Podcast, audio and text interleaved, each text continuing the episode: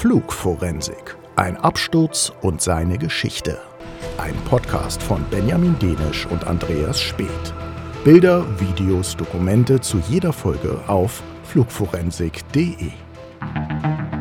Guten Abend, meine Damen und Herren. Ein Jumbojet der südafrikanischen Fluggesellschaft ist vergangene Nacht vor der Insel Mauritius ins Meer gestürzt.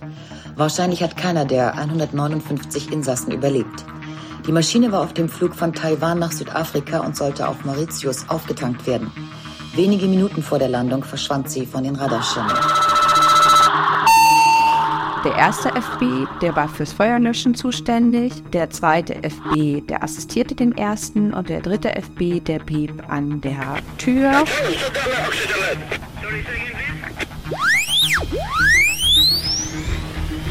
Gegen 23.46 Uhr UTC wird im Cockpit nämlich plötzlich ein Feueralarm ausgelöst, den die Besatzung jedoch ungewöhnlich rasch deaktiviert. Then I turned to my investigator, Roy Downs, and I said, Roy, what's happening here? And his words to me was, really shut up and listen.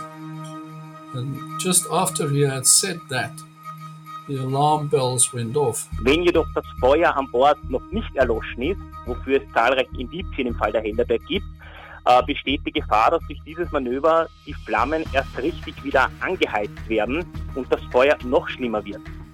Herzlich willkommen zur zwölften Episode von Flugforensik. Ich bin Benjamin Denisch.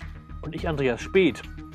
Bisschen Abstand zwischen uns. Das liegt daran, dass wir diesmal sehr, sehr weit voneinander entfernt aufnehmen. Wo wir gerade sind, erzählen wir euch gleich. Erstmal möchten wir mal wieder am Anfang einer Episode Danke sagen. Das liegt einfach an euch, liebe Hörerinnen und Hörer. Ihr seid so toll und habt unserer jüngsten Folge, also der vor dieser, zu Qantas 32 zu Rekordwerten verholfen bei den Abrufen, bei der Verweildauer und auch was die Rückmeldung, das Feedback angeht. Das galt nicht nur uns, sondern vor allen Dingen auch unserem Interviewpartner Andreas. Ja, Richard de Crepigny, der Qantas 32 Pilot, den wir ja ausführlich gesprochen hatten, was ganz großartig war, hat eben auch entsprechend von unseren Usern und Hörern ein sehr positives Feedback bekommen auf verschiedenen sozialen Medien. Und auch der Richard selber hat erst heute nochmal mein Rücklob an ihn auf Twitter geliked. Also ich glaube, alle sind zufrieden. Ein Ritterschlag für dich. Äh, und viele neue Hörerinnen und Hörer haben uns dank Netflix entdeckt. Da gibt es gerade die Serie, die Doku-Serie Das verschwundene Flugzeug, durchaus umstritten, sicherlich spannend. Und auch wir hatten vor einigen Monaten eine Episode zum Fall MH370. Die hören sich viele an und haben so Flugforensik entdeckt. Toll. Noch toller finden wir es, wenn ihr uns ein bisschen dabei unterstützt, die Produktionskosten dieses Podcasts wieder reinzubekommen. Zum Beispiel über Patreon. Das ist eine spendenbasierte Plattform. Alle Infos, alle Preisstufen, alle Bonifikationen gibt es auf flugforensik.de. Der Werbeblock am Anfang soll nicht so lang werden. Was aber neu ist, das möchte ich schon einmal erwähnen, ist, dass, äh, und das sollte auch schon mit Erscheinen dieser Folge möglich sein, alle, die uns bei Apple Podcasts hören, also in der nativen Apple Podcast App, dort auch ein Abo abschließen können, wo es auch Bonusmaterial gibt. Und letzter Hinweis in unserem Fanshop von Flugforensik, da gibt es T-Shirts, Hoodies, eine Collegejacke, Kaffeetassen, gibt es zur Feier der neuen Episode, nämlich dieser Episode, vier Tage lang 15% Rabatt auf alles. Ganz besonderer Dank gilt wie immer am Anfang unseren First Class Patreons, die monatlich am meisten geben und deswegen aus unserer Sicht eine namentliche Nennung am Anfang verdienen. Das sind im Moment Andreas Linsin, Klaus R. Wüst, Gazi Legas, Daniel Schlegel, Arne Müseler, Andrea Elia Berchthold, Fabian Pfister, Christina Schaffner, Nubi Dubi, Adrian Spiegel, Michael Harms, Daniel Freiesleben, Raja Katz, Felix Keller, Manu S., Ira Adam und Kai Michael Popp. Vielen Dank von uns beiden. Bei mir auch. Ja. Toll. Ja, wo sitzen wir gerade? Ich sitze wie immer in Deutschland. Es ist äh, winterlich kalt und ich bin nass geworden auf dem Weg zur Podcastaufnahme. Ganz anders dagegen Andreas am anderen Ende der Welt. Wo bist du? Ja, ich bin 9000 Kilometer südlich von dir, Benny, und zwar in Kapstadt. Ich habe auf dem Weg mit dem Rad hierher ein verschwitztes Hemd bekommen, so ein bisschen, weil es nämlich draußen heute mindestens 28 Grad sind. Wunderschönes, klares Wetter. Der Tafelberg von Kapstadt ist direkt hinter, der, hinter dem Studio, hier von der Terrasse durchs Fenster sogar einen Blick ein bisschen drauf. Ähm, also das ist eine tolle Kulisse hier. Und weil wir natürlich Andreas Winterheimat äh, Südafrika strategisch ausnutzen wollten für Flugforensik, haben wir eben auch einen Fall aus der Sü südafrikanischen Luftfahrt genommen und zwar gleich den schwersten, den Absturz der Helderberg. Andreas, der Fall Helderberg in a nutshell. Es war am 28. November 1987, also vor gut 35 Jahren, eine Boeing 747-200 Kombi der SAA auf dem Weg von Taipei mit äh, kurzem Auftankstopp in Mauritius nach Johannesburg. Die ist über dem Indischen Ozean in Brand geraten und abgestürzt. Alle 159 Insassen starben dabei. Und jede Menge Verschwörungstheorien haben sich um diesen Fall entwickelt, aber auch interessante Hardfacts und eine spektakuläre Suche. Wir nehmen euch mit zu dieser Geschichte und beginnen wie immer mit dem Fall im Steckbrief. Am Flughafen der taiwanesischen Hauptstadt Taipei soll am 27. November 1987 South African Airways Flug 295 planmäßig um 21 Uhr Ortszeit abheben. Mit Zwischenstopp auf dem Plaisance-Flughafen auf Mauritius geht es nach Johannesburg, Südafrika. Schlechtes Wetter und die verspätete Ankunft eines Anschlussfluges sorgen dafür, dass die Maschine erst 80 Minuten später als geplant starten kann. Immerhin kann der taiwanesische Zoll so in Ruhe die Ladung des Großraumflugzeugs kontrollieren, ohne Beanstandungen. Die Maschine ist ein Jumbojet der Baureihe Boeing 747-200 Kombi. Der Taufname lautet Helderberg. An Bord befinden sich 19 Crewmitglieder, 140 Passagiere aus elf Nationen und im Cargo-Teil im Hauptdeck sechs große Frachtpaletten. Darunter ist laut Frachtschein eine Palette mit Computerbauteilen. Der Kapitän auf diesem Flug ist Davy Ice, 49 Jahre alt. Mit ihm wechseln sich zwei weitere Piloten und zwei Flugingenieure im Cockpit auf diesem langen Flug ab. Rund zehn Stunden soll der erste Teil des Fluges bis nach Mauritius dauern. Ein typischer Nachtflug über den Indischen Ozean. Später ist auf den Aufnahmen des Cockpit-Stimmenrekorders zu hören, wie sich die Piloten über das spät servierte Abendessen unterhalten. Ansonsten verläuft die Reise von Springbok 295 wie das Rufzeichen des Fluges lautet, zunächst unauffällig. Ah, also da steckt viel drin. Ähm, es gibt viel zu klären. Wir versuchen es mal der Reihe nach anzugehen, lieber Andreas. 1987, ähm, wie waren da die Verhältnisse in Südafrika? Ja, Südafrika war damals ein Land sozusagen, was international geächtet war, ein Paria-Staat, wie man sagt. Es war isoliert, es führte Krieg, es führte vor allen Dingen in gewisser Weise Krieg gegen die eigene Bevölkerung, weil in Südafrika eine ganz geringe Bevölkerungsminderheit nur aus weißen Menschen besteht, die große Mehrheit aus Schwarzen. Und es gab bereits seit den 40er Jahren dieses System, das hieß Apartheid, also Rassentrennung. Und hier hat also eine weiße Elite geherrscht über die Menge der Menschen, nämlich die schwarzen und andersfarbigen Menschen. Und das genau hat dazu geführt, dass das Land eben international geächtet war, was auch für den Luftverkehr ein großes Problem war, weil zum Beispiel konnten südafrikanische Flugzeuge deswegen nicht über die meisten anderen afrikanischen Länder hinwegfliegen. In Europa zum Beispiel musste Südafrika, die SAA, die dortige Airline, musste sozusagen um ganz Afrika herumfliegen, äh, dass sie den Kontinent vermeiden, über den Ozean fliegen, viel längere Strecken fliegen. Also das Land war international geächtet, war im Krieg, hatte vor allen Dingen auch nur noch wenige Verbündete auf der Welt und davon waren die wichtigsten Israel und Taiwan. Und das ist ja in diesem Fall auch kein Zufall für unseren Fall heute, denn dieser Flug, von dem wir heute sprechen, der begann ja in Taiwan. Ja, du hast ähm, ja nicht nur viel Wissen, weil du schon seit einigen Jahren immer mal für ein paar Monate in Südafrika bist, sondern du hast auch sehr gute Kontakte dort und hast einen alten, ich glaube, du hast es mir so als Weggefährten oder einen Kollegen mehr oder weniger im Bereich Luftfahrtjournalismus getroffen, der dir auch ein bisschen was erzählt hat. Wer ist das? Ja, das ist Lyndon Burns. Äh, wenn es in Südafrika irgendein Luftfahrtthema gibt, äh, ist das sozusagen ein Fall für Lyndon Burns. Ich glaube, ich kenne niemanden, es gibt, glaube ich, auch niemanden, der noch lebt, der sich hier so gut auskennt, der so viele Kontakte zu allem und jedem hat, was hier je in Luftfahrt wichtig war und noch wichtig ist. Und einer davon ist eben Leighton Burns, der früher damals, also einige Zeit zumindest nach der Helderberg, als es noch ein großes Thema hier im Land auch war, äh, hat er als Journalist gearbeitet und sich eben auch in diesem Fall sehr gekümmert. Ja, und hören wir mal, ähm, wie er Südafrika die Situation im Land 1987 beschreibt. So in South Africa we had apartheid was reaching its pinnacle. We had the very repressive regime led by P.W. Botha, who was the head of the country, the president. And he'd set up basically the most powerful people in the country were the ministers and the chief of the defense force and the ministers and chief of the police and the ministers and chief of state security. So it was a very securocrat um, regime. Uh, they had a state of emergency. They were locking up anybody who was critical of the government. Uh, most of my graduate class at university ended up in detention, in prison, Um, you know, ju- just in the in the final year that we were uh, at university when the state of emergency came. So all of this was happening, and then on top of that, we had international sanctions and boycotts against the country. It started with military equipment, where first the British and the Americans imposed boycotts, and then later the French and the Germans as well. Um, and it it led to the creation of a defense industry and specifically an aerospace industry in the country that was all about make you know uh, uh, finding homegrown solutions and at the same time you had the state defense procurement agency that was looking to find ways to bypass and break the sanctions and the boycotts through illicit importation of material.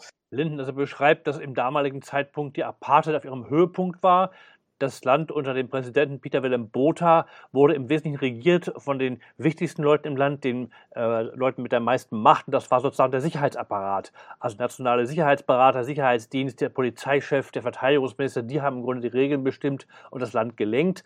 Und ähm, er beschreibt auch vor allen Dingen, dass damals eben dadurch, dass das Land im Kriegszustand war und es auch weil unter den Sanktionen weltweit litt, es sich eben trotzdem irgendwie erstmal eine eigene Verteidigungsindustrie aufbauen musste, also um Militärgüter selbst zu produzieren und dafür natürlich auch auf Lieferanten angewiesen war, die Wege fanden, oder man fand gemeinsame Wege, die Sanktionen zu umgehen.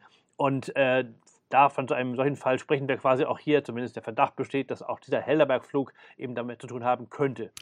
Dann lass uns über die Airlines sprechen. South African Airways, äh, die waren auch in den letzten Jahren immer mal wieder in den Schlagzeilen. Also wenn man jetzt jünger ist und sich für Luftfahrt interessiert, hat man äh, so die Heldenreise oder die zweifelhafte Heldenreise der SAA verfolgen können. Blicken wir auch da ins Jahr 87. Was war das für eine Airline? Wo standen die und wie war ihr sogenannter Safety Record, also ihre Sicherheitsbilanz? Also man muss im Grunde vor der SAA Hochachtung zeigen, denn es ist eine der ältesten Airlines der Welt. Äh, deren Ursprünge auf 1929 zurückgehen, also wirklich eine sehr lange Zeit, bald 100 Jahre.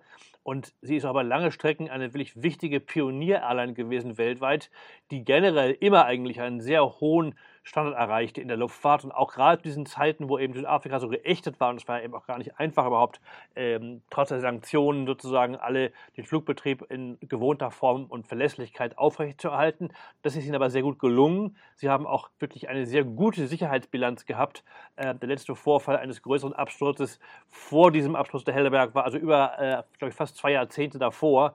Also es gab wirklich eine sehr sichere Airline, die die SAA damals darstellte.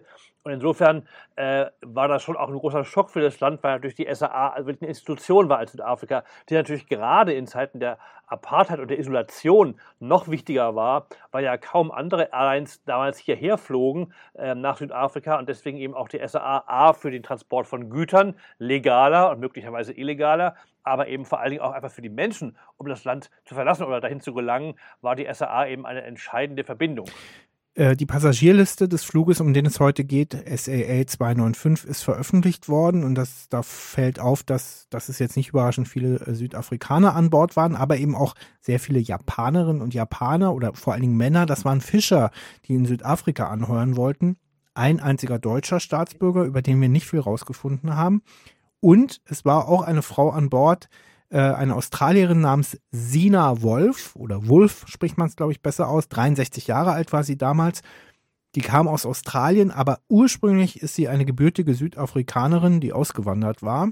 Und wegen der Apartheidsregeln musste sie über Taiwan fliegen, obwohl es untenrum sozusagen von Perth oder Sydney ja eigentlich schneller wäre. Das hören wir jetzt auch nochmal ähm, von Anthony Gross. Das ist nämlich der Enkel von Sina Wolf und der hat seine Oma bei diesem Flugzeugabsturz verloren und hat uns erstmal erzählt, ihm, warum sie an Bord war und wie die Umstände waren. Um, my grandmother was living in Australia and she was traveling back to visit family in South Africa. Because of the apartheid government in South Africa, the Australian government had banned direct flights between Australia and South Africa. In um, it was, I think that the they were notified the, the South African South African Airways were notified of the ban in October to uh, 1986, and the ban came into effect in October 1987. So South African Airways was no longer able to fly direct into Perth and Sydney. As a result, the only way that passengers from Australia could then get to South Africa was to travel via the Far East. So either via Hong Kong or Taiwan. So she was on her way back to visit family. Um, she flew up to Taiwan uh, via Singapore on a Singapore Airlines flight. um, and then was connecting with SA 295 in um, Taipei to fly on to Johannesburg via Mauritius. Das war übrigens australischer Dialekt. Ihr werdet in den englischen O-Tönen noch verschiedene Schattierungen von Afrikaans-Einschlag bis auf British English hören. Ähm, und weil es so viel positives Feedback gab ähm, zu unserem Umgang mit, dem, mit den englischen O-Tönen in der letzten Folge zu Qantas 32. Es gab da auch kritische Stimmen, das will ich einräumen, aber die, die große Mehrheit fand das gut, dass wir nicht drüber quatschen. Ähm, versuchen wir das erstmal so weiterzumachen. Und äh, ich kann euch sagen, wir haben nicht nur englischsprachige Interviewpartner, ganz im Gegenteil, wir haben auch ähm, einige sehr interessante Deutsche und gleich kommt einer. Jetzt geht es nämlich um das Muster, und das war für mich wieder eine Lernkurve als Halb-Luftfahrtleihe, nämlich die Boeing 747 Kombi. Ähm, das kannte ich, hatte ich vorher vorher vor diesem Fall, vor den Recherchen nicht so auf dem Schirm. Äh, woraus bestand denn die Kombi, Andreas? Ja, also die Kombi ist sozusagen als äh, Phänomen schon in der Luftfahrt ziemlich lange vorhanden. Seit den äh, 60er Jahren, 1963 gab es zum ersten Mal bei Northwest in den USA eine DC-7, die als Kombi flog. Und Kombi heißt nichts anderes, als dass auf dem Hauptdeck, wo normalerweise ja Passagiere sitzen oder bei Frachtflugzeugen nur Fracht lagert, dass dort eben eine Kombination aus beidem äh, platziert wird, nämlich eben Passagiere in einem Teil der Kabine, aber eben auch Fracht. Und dieses Prinzip wurde dann immer weiterentwickelt. Also Wikipedia, hat mal nachgeschaut, sagt, es gibt insgesamt 21, oder gab 21 verschiedene Flugzeugtypen, die in der Kombi-Version geflogen sind. Interessanterweise waren das nahezu alles amerikanische Maschinen. Also hat Airbus nie eine richtige Kombi-Maschine hergestellt. Es gab mal einige einzelne Modifikationen, aber keine ab Werk. Und das war eben bei der Boeing 747 auch so. Das war sogar eines der wichtigsten Modelle überhaupt im Thema Kombi. Und ähm, es fing eben an mit der Boeing 747-200, die es als Kombi gab. Das war auch die erfolgreichste. Die hat nämlich 78 Exemplare wurden davon gebaut. Und das war normalerweise so gedacht, dass etwa 238 Passagiere da reinpassten in einem Dreiklassenlayout und dazu noch sechs große Cargo-Container hinten auf dem Hauptdeck mit einer großen Frachtraumtür seitlich hinten links am Rumpf wo also die Frachtcontainer hinten direkt geladen werden konnten. Es gab auch später noch von der, den anderen Versionen 747 300 und 400 gab es auch Kombi-Versionen. Insgesamt wurden davon 160 bei Boeing gebaut. Und wir reden gleich noch von der 400, weil eben Herr Wölfle von Lufthansa ist ja auch mit der 400er geflogen, der 400 Kombi. Ähm, interessant noch, die allerletzte Kombi ist bis 2020 geflogen, 747-400 Kombi, und zwar bei KLM. Die waren auch einer der größten Abnehmer und die hatten noch zuletzt zehn Stück. Und die allerletzte davon ist also während Corona im Oktober 2020 außer Dienst gestellt worden. Ja, und äh, woran sich vermutlich die wenigsten erinnern können, Andreas hat es schon angedeutet, ähm, auch die deutsche Lufthansa hatte Kombi-Jumbos in der Flotte, nämlich aus der Reihe 747-400. Und äh, da haben wir quasi den prominentesten oder ranghöchsten Piloten von damals äh, bekommen fürs Interview, den Flottenchef Norbert Wölfle, Spitzname, soweit ich weiß, der Leitwolf. Und ja, im Interview war die erste Frage so ganz naiv, weshalb die Lufthansa überhaupt auf dieses ja doch eher etwas ungewöhnliche Muster gesetzt hat, damals in den 80er Jahren. Hören wir Norbert Wölfle. Die Kombi-Version hat sie einfach da angeboten, speziell früher nach Südamerika, wo, ähm, wo sie kein Jumbo mit Passagieren füllen konnten. Das war ja der Hintergrund, warum man die, äh, eine Kombi-Version eingesetzt hat von, äh, von auch von anderen Flugzeugen. Ich weiß nicht, ob Sie das wissen. In meiner Co-Pilotenzeit auf der 707 äh, in den 70er Jahren, in den frühen, da gab es auch eine, eine Mixed-Version. Da war allerdings, waren vorne, wenn ich mich richtig erinnere, drei Paletten hinterm Cockpit gleich. Und dann kam erst die Passagierversion. Das war 707 Mixed-Version, hieß es damals. Äh, hat sich aber auch auf Dauer äh, einfach nicht bewährt, weil es ein, ein, Umstand ist für, für, für die Operation und B, und Entladen und, und, und. Also ähm, man hat einfach äh, im Laufe der Zeit gemerkt, das, was sich auf der einen Seite vielleicht rechnet, hat man auf der anderen Seite mehr Kosten, beziehungsweise zumindest in der Operation mehr Umständlichkeit. Ja, umständlich ist das einer. Die Frage ist, die ich mir gestellt habe und auch Norbert Wölfle, äh, ob es für die Pilotinnen und Piloten ein eigenes Type-Rating, also so eine äh, Zusatzausbildung oder eine Qualifikation speziell auf diesem Kombi-Jumbo gab. Die 747 Kombi war eine Lizenz mit der normalen Passagierversion. Sie war auch fliegerisch vom Handling total identisch. Die Daten waren ähm, dieselben, äh, die Performance war dieselbe. Das mal grundsätzlich vorneweg. Was die Schulung angeht, äh, wurde ja im, äh, jedenfalls bei Lufthansa im jährlichen äh, Emergency-Nachschulung wurde damals immer das Kapitel 747 Kombi Feuerbekämpfung aufgegriffen und geschult und nachgeschult, speziell natürlich von den Kollegen in der Kabine, die ja im Ernstfall auch das Feuer bekämpfen mussten. Also die Flugbegleiter waren da vor allen Dingen interessant. Und äh, Andreas, da hast du deine guten Kontakte spielen lassen und hast eine Flugbegleiterin gefunden, ne, die damals auf der Kombi geflogen ist. Genau, das ist die Kirsten Barrage aus Hamburg. Es gibt in der Tat ja eben noch viele Menschen, die damals bei Lufthansa Flugbegleiter und Flugbegleiterinnen waren und deren Aufgabe, eben sozusagen deren Aufgabenfeld sich ja doch massiv erweitert hat gegenüber dem üblichen Servieren und Betreuen von Passagieren, dass sie eben plötzlich auch noch Verantwortung hatten und sozusagen Pflichten erfüllen mussten in der Überwachung dieses Hauptdeck-Kombi-Abteils. Und das hat uns Kirsten Brasch hier mal erzählt. Ja, also genauer gesagt, wie die Pflichten waren, das klären wir später noch, wenn es um das Thema Feuer an Bord geht. Das wisst ihr ja schon, dass das bei diesem Fall eine Rolle spielt. Aber wir haben sie auch gefragt, ob sie sich noch an einen bestimmten Flug besonders erinnert, ob es irgendeinen Vorfall gab in ihrer aktiven Zeit auf der 747 Kombi. Und dann kann ich nur sagen, oh ja, den gab es. Hört euch diese Geschichte mal kurz an. Ja, ein sehr besonderer Flug, weil wir hatten ja hinten nicht nur Container, wir hatten ja manchmal auch Tiere dabei. Und das war ein Flug äh, 96 zur Olympiade nach Atlanta und äh, wir hatten Pferde hinten im Cargo Compartment. Das war wirklich beeindruckend. Das führte auch nochmal vor Augen, wie groß dieser Raum dann eigentlich ist, wenn da eben Pferde stehen. Man kam durch die Tür, konnte schon durchs Netz durch ähm, die Pferde sehen. Die Boxen waren nach waren halbe Boxen, also man konnte wirklich die Tiere gut erkennen. Das war sehr, sehr spannend.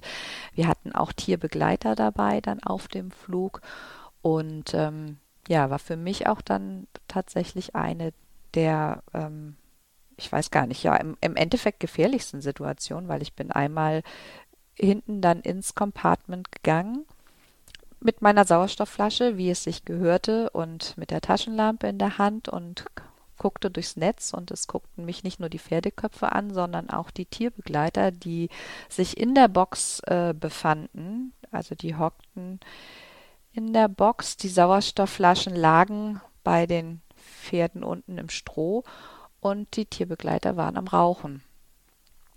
Das war wirklich erschreckend. Ich ähm, kann auch gar nicht sagen, ob es, ja, war es Ignoranz, Dummheit, Gedankenlosigkeit im besten Falle. Ich habe auch danach mit einem gesprochen und gesagt, durftet ihr im Stall, dürft ihr da rauchen? Und das hat er natürlich verneint und sag ich, wie kommt ihr auf die Idee, dass das im Flugzeug eine gute Idee ist? Aber ähm, ja, also ich glaube, mein Vortrag, den Sie sich anhören mussten, der war schon heftig und äh, bei dem anschließenden Gespräch mit dem Kapitän war ich nicht mehr dabei, aber ich bin mir sicher, dass Ihnen sehr eingehend die Gefahr nochmal vor Augen geführt wurde. Ja, also rauchende Tierbegleiter sind, dürften ein eher ungewöhnliches Brandrisiko sein, aber schon äh, eher sogenannte Dangerous Goods, also Gefahrengüter, für die es ja auch klare Listen gibt. Fragen wir mal Captain Wölfle, Norbert Wölfle, äh, ob er das in seiner aktiven Zeit auf, auf der Kombi erlebt hat äh, und ob da die Regelungen äh, strenger waren als auf reinen Frachtflügen, also was die Gefahrengüter anbelangt, die man befördern durfte. In, in unseren Jumbos war der vordere Teil äh, circa 170 Passagiere, dann kam eine Trennwand und ein, auch ein Netz, was im Fall vom Startabbruch eben gewisse Container zurückhalten sollte. Und äh, die Fracht, die da oben befördert äh, wurde, unterlag ganz anderen Bestimmungen wie das für ein reines Frachtflugzeug. Da waren die Dangerous Goods, da gibt es eine Liste. Und ich kann Ihnen jetzt im Einzelnen auch nicht mehr sagen, äh, was ähm, verboten war bzw. erlaubt war im Jumbo. Allerdings definitiv war die waren die Regeln wesentlich strenger, was Brandschutz äh, und andere gefährliche Güter anging, als im, äh, im reinen Frachtflugzeug. Ja, und die große Frage ist eben, inwieweit das äh, Südafrika, in Südafrika die Airline des Landes interessiert hat oder interessieren muss, nämlich die SAA, weil wir, wie wir schon gesagt haben, damals eben im Grunde Kriegszustand herrschte in Südafrika und das Land isoliert war und auf diese Weise eben doch auch die SAA herhalten musste als eine Art Nottransportmittel, um das Land mit Dingen zu versorgen, die es eigentlich legal äh, gar nicht bekommen konnte, gerade auch im militärischen Bereich. Und hier eben in der Tat waren Israel und Taiwan wichtige ähm, Lieferanten. Und äh, wir haben also jetzt hier auch Lyndon Burns gefragt, wie er das, äh, was für Erfahrungen er da hat oder was für Dinge da eigentlich vorgefallen sind, ob die SAA das, also nachweislich solche Dinge transportiert hat. Und er erzählt von einem sehr interessanten Fall. In 1985, there was an incident that took place in Tel Aviv uh, at Ben Gurion Airport where an SAA aircraft was being loaded, cargo was being loaded, and a crate fell off the forklift truck, and the lid fell off, and it exposed a missile. And that caused a lot of consternation and worry amongst the SAA pilots and the flight operations fraternity and the safety people at the Civil Aviation Authority. They escalated the, the, the uh, their concerns to Armscore, which was the defense Material Procurement Agency. They escalated it politically to the ministers, and they were given an assurance by the head of Arms Corps that nothing illegal like this would happen again. And, and it's the words illegal would happen again. And of course, we now that the following year they changed the law. ja, also Linden erzählt von einem unglaublichen Fall. 1985 in Tel Aviv ist nämlich beim Verladen auf dem Flughafen ähm, eine Kiste die verladen werden sollte, in einer SAA-Maschine vom Gabelstapler gefallen und dabei aufgegangen natürlich. Und man sah plötzlich, hier lag eine Rakete drin. Und da war also klar, dass äh, auf diese Weise eben illegales Militärgut und vor allem gefährliches Gut, nämlich eben eine Rakete, transportiert werden sollte von Tel Aviv nach Südafrika, was eben nach damaligen äh, Maßstäben nicht legal war, auch in Südafrika nicht. Und damals hat also dieser Fall für große Empörung gesorgt, gerade unter den Piloten und unter den Mitarbeitern der Airline- und Luftfahrtbranche. Und die haben also auch diesen Fall an höchster Stelle vorgetragen und also dem Minister, den Zuständigen und dieser äh, militärischen Rüstungsfirma, die in Südafrika sozusagen die Rüstungsgüter ähm, montiert hat, den haben sie also ganz schön eingeheizt und haben sich also massiv beschwert. Und dann wurde ihnen versichert, nein, es würde also sichergestellt, dass nie wieder illegale Transporte dieser Art stattfinden würden. Also man hat sozusagen in diesem Falle zugegeben, das war illegal, aber hat eingeräumt und versprochen, das kommt nicht wieder vor. Aber er sagt, das entscheidende Wort sei eben illegal gewesen, denn, das hat Linden selbst später als Journalist herausgefunden, es gab nämlich ziemlich kurz vor dem Helderberg-Fall, ich glaube es war 86, in Südafrika eine geheime Gesetzesänderung, die nämlich genau das plötzlich legalisiert hat. Und, äh, und zwar im Ermessensspielraum oder mit der Genehmigung von verschiedenen wichtigsten ähm, Ministern und Zuständigen für die Sicherheit des Landes. Die durften das quasi intern und geheim in Einzelfällen genehmigen, dass eben solche ansonsten eigentlich illegalen Transporte weiterhin durchgeführt werden durften, die auf diese Weise, und das war eben auch geheim zu dem Zeitpunkt, auch juristisch gesehen, zumindest nach südafrikanischem Recht, dort legal waren. Wenn euch die Soundqualität, die Anmutung diesmal etwas ungewöhnlich vorkommt für Flugforensik, sage ich einfach an der Stelle nochmal, äh, liegt das auch daran, dass wir äh, diesmal über viele tausend Kilometer Distanz aufnehmen. Andreas ist gerade in Kapstadt in Südafrika, ich sitze in Deutschland und ähm, ja, vielleicht klingt es nicht ganz so äh, gut oder rund wie sonst, aber dafür konnte Andreas eben ganz tolle Recherchen in Südafrika äh, machen und durchführen und äh, darauf sind wir wieder ein bisschen stolz, den ja, vielleicht wichtigsten Mann rund um diesen Absturz interviewen oder für ein Interview gewinnen. Er heißt Renny van Seil van Zyl geschrieben. Äh, das ist ja aus diesem Afrikaans kommt das. Das erinnert an Niederländisch. Und er war der Leiter der Flugunfalluntersuchung. Und ja, jetzt haben wir so viel gehört über die fragwürdige äh, äh südafrikanische Regierung. Da kann man sich natürlich fragen, wenn die den beauftragt hat, wie integer war der? Wie sehr war er tatsächlich an der wahrhaftigen Aufklärung interessiert? Wir können schon mal sagen, wir halten ihn für integer und haben auch äh, andere Experten dazu gefragt dass er äh, integer war äh, oder zumindest sich sehr um Unabhängigkeit bemüht hat. Das kann man auch daran erkennen, dass er den Cockpit Voice Recorder, der erst nach einer sehr langen und komplizierten Suche gefunden wurde, dazu später mehr, dass er den direkt versiegelt in die USA geschickt hat und äh, ihn dort hat auswerten lassen. Da saß er natürlich dabei. Und das war eine unserer ersten Fragen an ihn, wie seine Erinnerungen an diesen Tag des Abhörens vor knapp 35 Jahren bei der NTSB in Washington sind. Er erinnert sich, äh, Rennie erinnert sich bis heute noch sehr gut an diesen Tag. Ähm, damit wir seine Aussage besser verstehen oder ihr, werden wir, bevor wir Rennie hören, einen, einen ganz kurzen Schnipsel, zehn Sekunden von diesem Voice Recorder, ähm, da, da sind wir nämlich dran gekommen, euch vorspielen. Und wenn ihr jetzt nicht viel hört, dann müsst ihr nicht euer, euer Smartphone oder eure, eure Stereoanlage verändern. Das liegt nicht an euch, das liegt an dieser Aufnahme. Ähm, warum die Aufnahme trotzdem wertvoll war, erzählt Rennie. Aber jetzt hören wir erstmal kurz in den Cockpit Voice Recorder.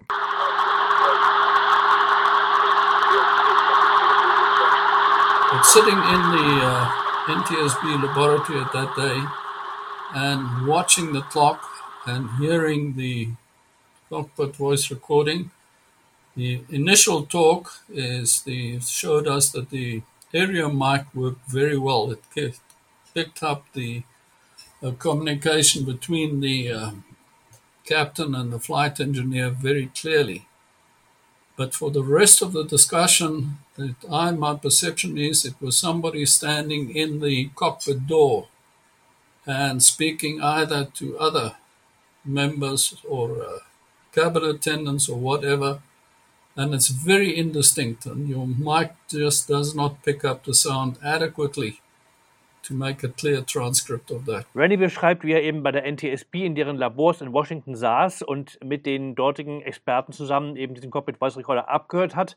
Und das war eben doch ziemlich frustrierend, weil äh, man zwar an sich schon merkte, da war irgendwas aufgenommen, aber man konnte es sehr schlecht verstehen. Und er sagt, das liegt vor allen Dingen daran, dass wahrscheinlich jemand sprach, der in der Cockpit-Tür stand und irgendwie zu Leuten dort, also den Piloten oder irgendwie anderen dort aufhaltenden Mitarbeitern gesprochen hat und das deswegen eben von dem Mikrofon, was ja im Flugzeug im Cockpit oberhalb der Piloten unter der Cockpitdecke sozusagen am oberen Panel montiert ist, dass das sozusagen diese Aussagen, diese dort gesprochenen Worte kaum aufnehmen konnte.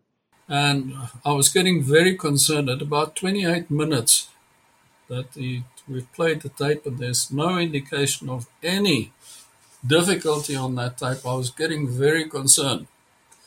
And I turned to my investigator, Roy Downs, and I said, Roy, what's happening here? And his words to me was, Rennie, shut up and listen. And just after he had said that, the alarm bells went off, and we then had about one minute, 15 um, to 20 seconds uh, recording. But that gave us a lot of information because we knew now the captain was in the cockpit, the crew was awake. They were calling for the uh, checklist, but he also clearly expressed concern about the situation. And then, with the recording stopping, we were very clear to us that the fire now had destroyed the, the power looms to the recorders as well. That would have implied the flight data recorder would also have stopped at the same time.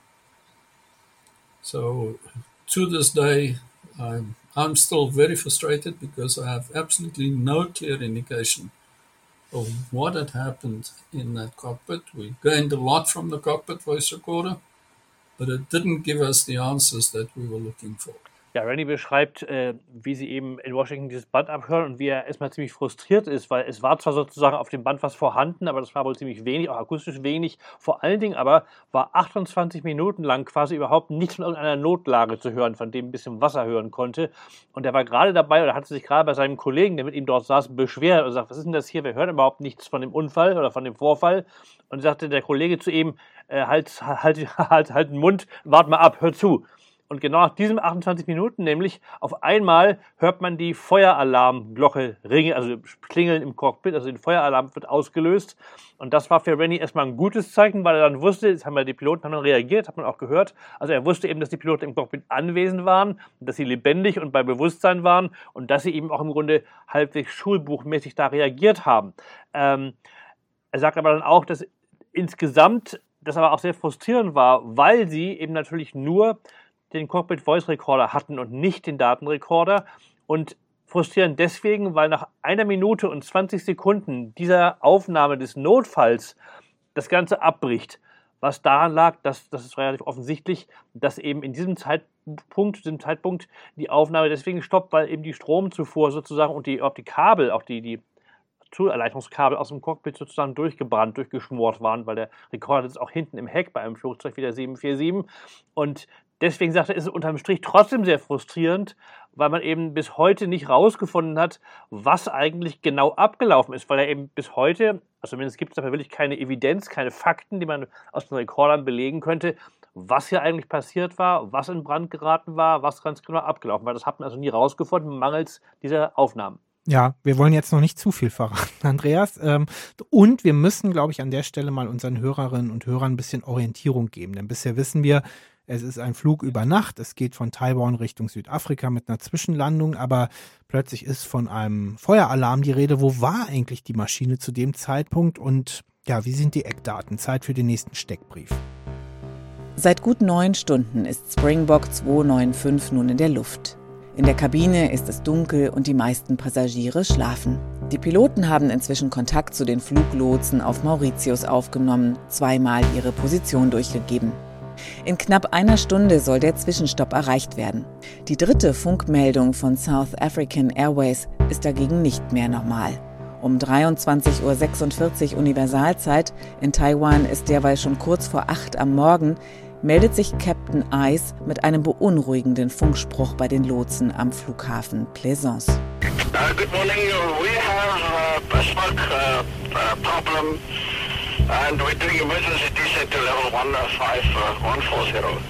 Wegen Rauch an Bord haben die Piloten einen Notsinkflug von 11.000 Metern Reiseflughöhe auf rund 4.200 Meter begonnen, wie es die Checkliste für ein Feuer an Bord vorschreibt. Plaisance auf Mauritius, der nächste geeignete Landeplatz, ist aber noch rund 40 Minuten Flugdauer entfernt. Ab jetzt führt die Jumbo-Besatzung einen Überlebenskampf. Also wir haben es von Rennie gehört und jetzt eben auch nochmal im Steckbrief. Feueralarm im Cockpit. Und ähm, tatsächlich haben wir auch nochmal eine ja, akustisch nachbearbeitete, verbesserte Fassung des Mitschnitts vom Cockpit Voice Recorder gefunden, eben von jedem Teil, auf dem der Feueralarm und die Unterhaltungen zu hören sind. Und davon möchten wir euch jetzt gern mal einen Eindruck geben, akustischer Art.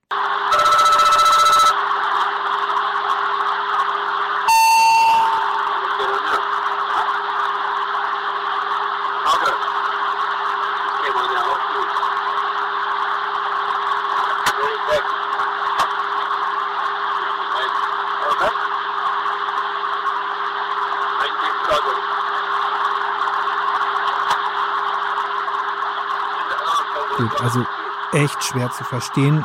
Und das war schon die remasterte Aufnahme.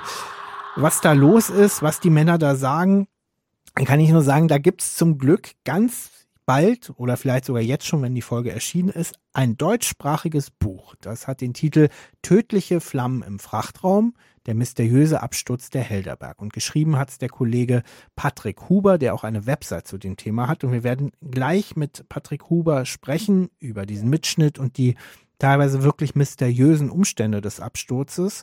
Ähm, jetzt wollen wir aber ähm, einen Auszug, einen kurzen Auszug aus diesem Buch hören. Und da geht es genau um die Umstände dieser Cockpit Voice Recorder Aufnahme, was da wahrscheinlich mutmaßlich im Cockpit passiert ist. Der bisher augenscheinlich ereignislose Flug beginnt eine dramatische Wendung zu nehmen. Gegen 23.46 Uhr UTC wird im Cockpit nämlich plötzlich ein Feueralarm ausgelöst, den die Besatzung jedoch ungewöhnlich rasch deaktiviert. Eine tiefgehende Ursachenanalyse scheint laut Cockpit Voice Recorder nicht zu erfolgen. Unmittelbar nach dem Alarm ertönt der Rufton der Intercom-Anlage. Vermutlich haben die Flugbegleiter den Brand in diesem Moment ebenfalls bemerkt und wollen das Cockpit darüber in Kenntnis setzen. What's going on now? fragt Flugingenieur Bellagarda nach. Cargo? It came on now afterwards.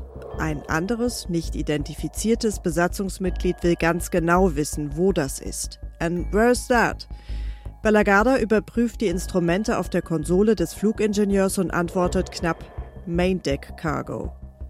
Fünf Sekunden später sagt Bellagarda, dass auf dem Instrumentenpanel nun auch noch eine weitere Warnung aufscheint. Then the other one came on as well, I've got two. Der Flugingenieur fragt zusätzlich nach, Shall I get the bottle over there? und meint wahrscheinlich damit einen der Feuerlöscher im Cockpit. Vermutlich ist es Bellagarda, der in seiner Muttersprache Afrikaans die Antwort des Kollegen laut wiederholt. Ja. Der Main Deck Cargo Bereich der 747 Kombi ist in zwei verschiedene Zonen aufgeteilt, in denen jeweils ein duales Rauchmeldesystem installiert ist. Offenbar ist der Qualm zum Zeitpunkt des Alarms schon so intensiv, dass unmittelbar hintereinander die Melder in beiden Bereichen angesprochen haben. Kapitän Eis ordnet auf Afrikaans seinem Flugingenieur gegenüber mit ruhiger Stimme 34 Sekunden nach dem Erklingen der Feueralarmglocke an, die für einen derartigen Notfall vorgesehene Checkliste abzuarbeiten. Übersetzt auf Deutsch, liest die Checkliste dafür vor. Der Kommandant meint damit die Main Deck Cargo Fire Smoke Checklist. Diese sieht unter anderem vor, dass die Cockpit-Türe gegebenenfalls geschlossen wird, alle Personen im Cockpit ihre Sauerstoffmasken aufsetzen und die Recirculating Fan Switches in die Off-Position gestellt werden. Dadurch soll vermieden werden, dass sich der Rauch noch schneller in der Kabine verteilt. Plötzlich fallen hintereinander rund 80 Sicherungen aus. Eine Stimme im Cockpit sagt, The breaker fell out as well. We'll check the breaker panel as well. Was vom Kapitän erneut mit einem knappen Ja kommentiert wird. Nur Sekunden später merkt der Kommandant besorgt an, verdammt, es ist Fakt, dass beide angesprochen haben. Das ist beängstigend. Oh shit, sagt ein anderes Crewmitglied. Seit dem Auftreten der ersten Probleme sind gerade einmal 70 Sekunden vergangen, als es Kapitän Eis überrascht, was zur Hölle geht hier vor, entfährt. Zehn Sekunden später versagt der Cockpit Voice Recorder seinen Dienst, da das Feuer offenbar die elektrischen Leitungen bereits stark beschädigt hat. Wir haben eine Lesung gehört aus dem Buch Tödliche Flammen im Frachtraum, der mysteriöse Absturz der Helderberg. Und geschrieben hat es ein Kollege von Andreas, ein Luftfahrtjournalist, ein Auskenner in der Szene. Er lebt in Wien und arbeitet da. Patrick Huber. Hallo Patrick. Hallo Benjamin. Ja, Wien und Kapstadt oder Südafrika, das ist auch ziemlich weit auseinander und deswegen erstmal die ganz banale Frage, warum um alles in der Welt fasziniert dich gerade dieser Fall so sehr? Naja, in meiner luftfahrtjournalistischen Tätigkeit bin ich immer auf der Suche nach der Nische, sprich nach Themen, die noch nicht jeder hat.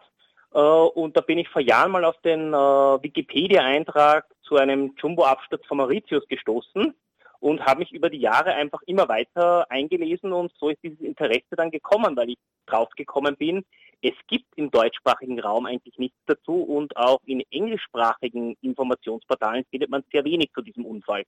Sehr wenig äh, und wenn, dann sehr viele Verschwörungstheorien. Dazu kommen wir später noch.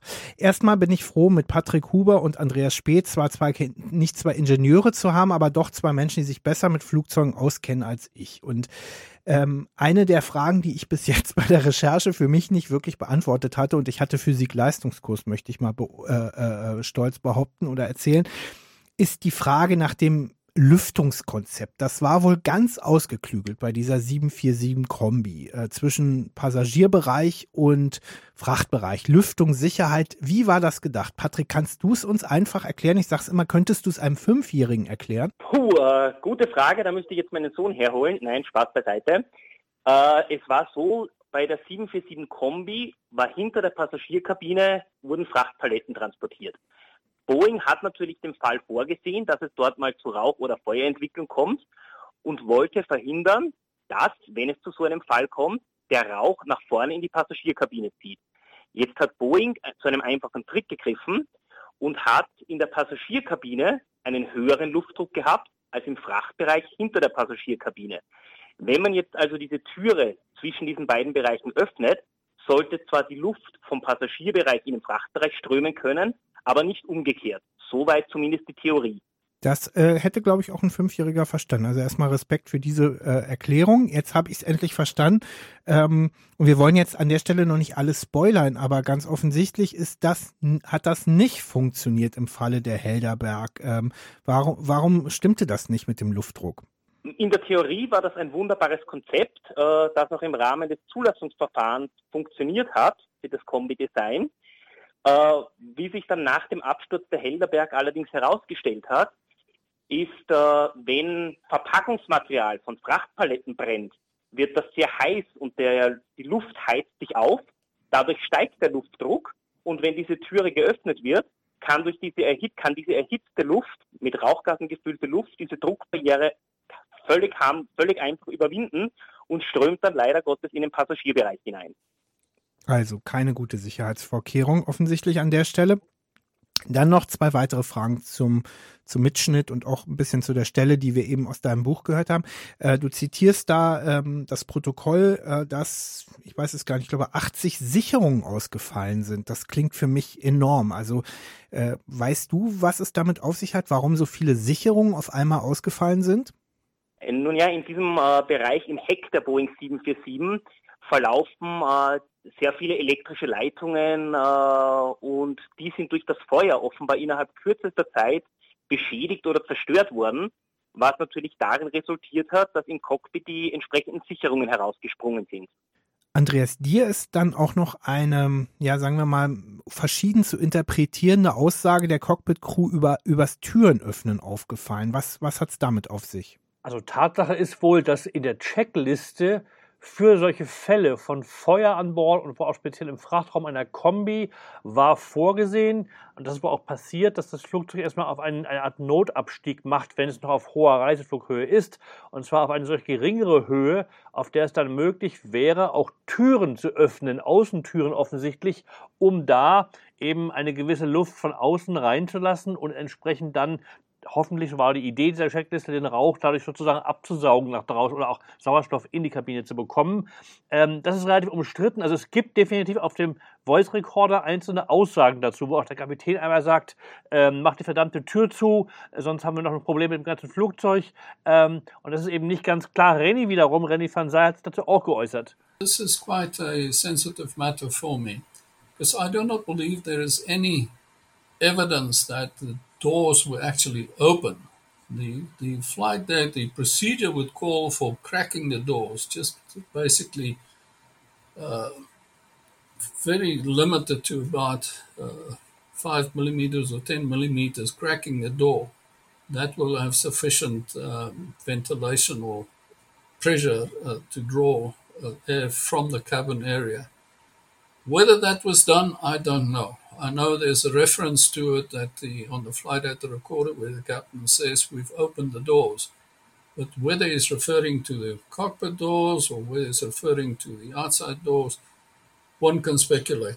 This is the uh, one concern I still have for it. But the fact that we had such a high concentration in the one body that of uh, toxic gases in the post-mortem I do not believe that that was a very successful situation, if it had happened. Also Rennie sagt, dass äh, es gibt zwar diesen, wie ich auch schon eben sagte, diese Art von Aussage auf dem Cockpit Voice Recorder, äh, wo es um das Öffnen der Türen geht. Er sagt, wenn überhaupt Türen geöffnet werden sollten, auch laut Checkliste, wäre es da allenfalls einen Spalt weit, also 5 mm oder 10 mm weit Türen zu öffnen, damit sozusagen entsprechender Rauch entweichen kann. Er sagt aber auch, er ist sich da überhaupt nicht sicher, ob das passiert ist. Es könnte sich ja auch darum handeln, irgendwie die Cockpit-Türen zu öffnen oder auch die Abteiltür hinten zum Frachtraum, also dass es um andere Türen ging als die Außentüren.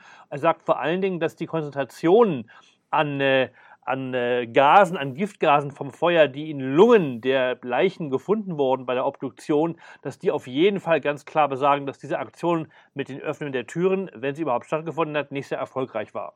Patrick, hast du dazu eine klare Meinung? Es ist, es ist äh, sehr schwierig. Also ich habe erst kürzlich dazu noch mit einem ehemaligen Boeing 747 Flugingenieur gesprochen, der selber die Kombi geflogen ist bei einer großen deutschen Fluggesellschaft der hat das bestätigt, dass das ein Punkt in der Checkliste ist, die ihm im Übrigen auch vorliegt.